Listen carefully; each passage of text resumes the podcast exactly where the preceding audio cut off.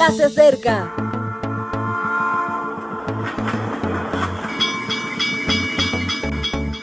Partimos ya.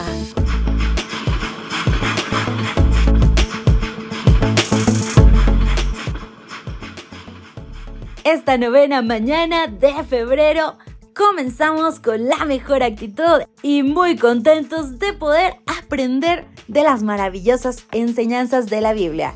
Esta reflexión lleva por título Fe de verdad. Esto en el marco de Fe Creencia, la serie que estamos abordando estos días. Ahora abriremos las escrituras en Romanos 4:5. El que no trabaja, si no cree en aquel que justifica al impío, su fe le es contada por justicia. Pablo no dice que Dios justifica a los buenos, los impíos, los fieles. Dios justifica al impío, al pecador. El médico cura al enfermo, no al sano, y Cristo es el médico del pecador. Es el eterno perdonador de las injurias, como lo llamó el nicaragüense Rubén Darío. De Cristo aprendió el mexicano Amado Nervo cuando dijo, si una espina me hiere, me aparto de la espina, pero no la aborrezco.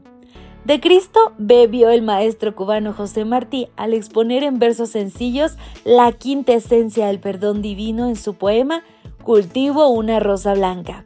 Sí, Cristo vino a buscar y a salvar lo que se había perdido. Lucas 19:10. En una ocasión, alguien le preguntó a un predicador escocés por qué Jesús escogió a Judas. El sabio predicador contestó, yo no sé por qué escogió a Judas, pero tampoco sé por qué me escogió a mí. Pablo expande este colosal concepto que se levanta como un monumento a la salvación en su carta a Timoteo. Cristo Jesús vino al mundo para salvar a los pecadores, dice primera de Timoteo 1:15. Cristo es el Dios milagroso. A él le gusta hacer milagros de redención. No hay pecador fuera del alcance de su gracia.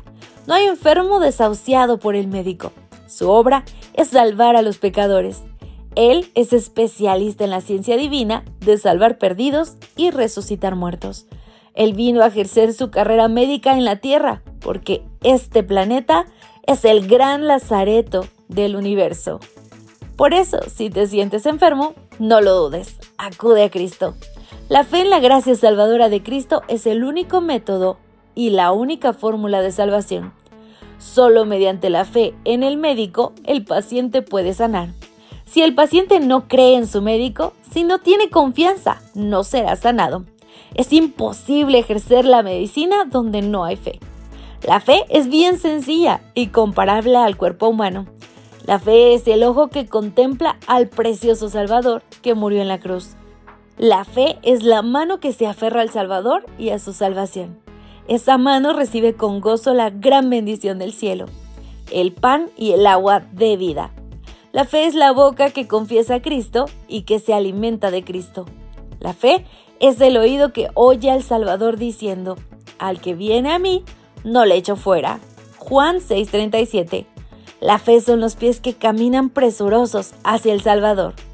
¿Lo ves? La fe de verdad es bien sencilla. Espero que después de todas estas explicaciones nos haya quedado un poco más claro de qué se trata la fe.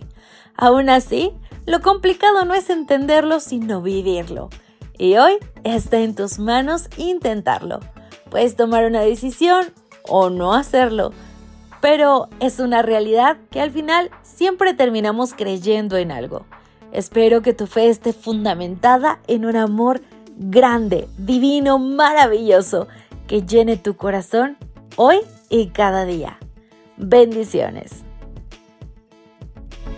Gracias por acompañarnos. Te recordamos que nos encontramos en redes sociales. Estamos en Facebook, Twitter e Instagram como Ministerio Evangelike.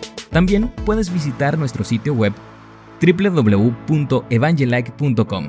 Te esperamos mañana.